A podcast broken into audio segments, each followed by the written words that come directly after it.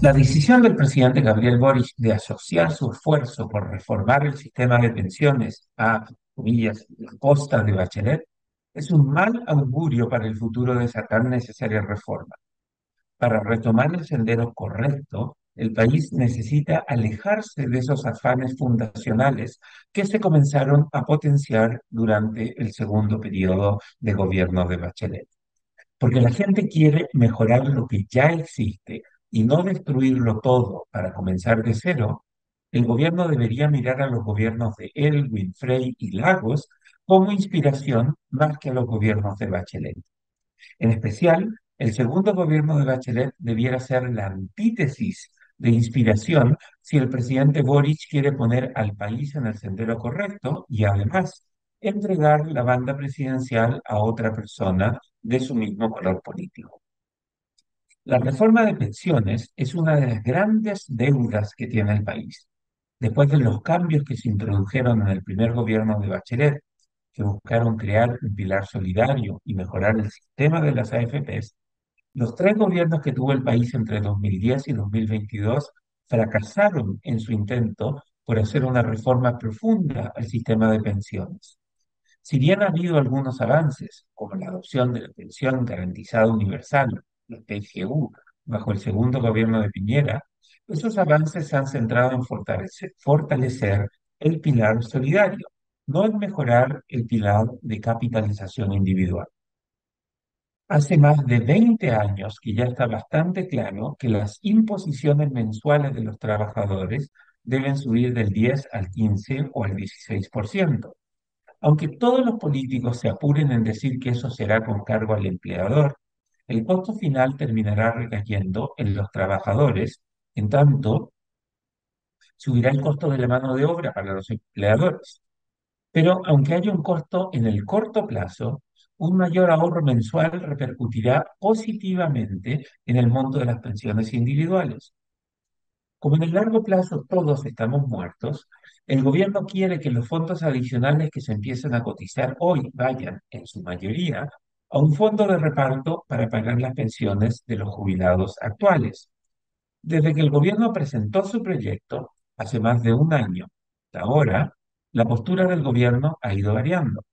Primero, el gobierno quería que ese 6% adicional fuera un sistema de reparto con distintos mecanismos que permitieran hacer un reconocimiento nocional a las contribuciones que hacía cada persona al pozo común. Como esa idea no voló,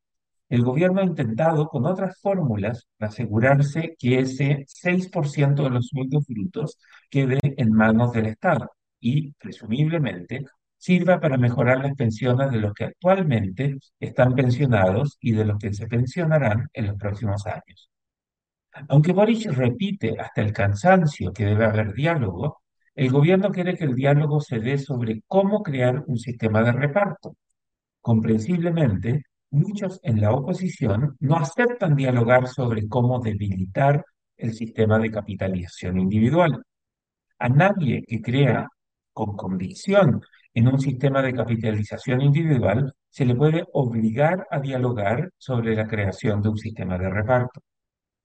Esa lógica del pan para hoy y hambre para mañana, que no ha funcionado en ninguna parte, no es un punto de encuentro en el debate sobre pensiones, es el meollo de las discrepancias.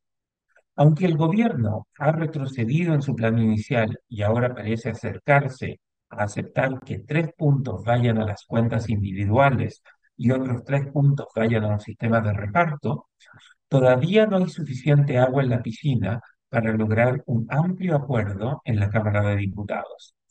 Aun si el gobierno lograra que la Cámara de Diputados apruebe un aumento en las imposiciones del 10 actual al 16% y que tres puntos vayan al ahorro individual y otros tres al reparto, no hay garantía de que dicho acuerdo sea aprobado en el Senado. Peor aún, incluso si esa modificación llegara a pasar con un voto dividido en el Congreso, el debate sobre tener un sistema de capitalización individual o uno de reparto se convertirá en un tema candente en la elección presidencial de 2025. El gobierno de Boric, que estuvo obsesionado en sus primeros dos años con el legado de Allende, parece ahora determinado a convertirse o a convertir el segundo gobierno de Bachelet en su norte ideológico. Aunque el gobierno de la nueva mayoría es una mejora respecto al de la Unidad Popular, Boric sigue buscando modelos de gobiernos fracasados que, en vez de mejorar el modelo, lo debilitaron, estancando de paso el crecimiento económico del país. Como una contraoferta menos mala que la oferta inicial, sigue siendo una mala oferta, la oposición debería poner como condición para sentarse a la mesa de negociación que el gobierno acepte la voluntad de la mayoría,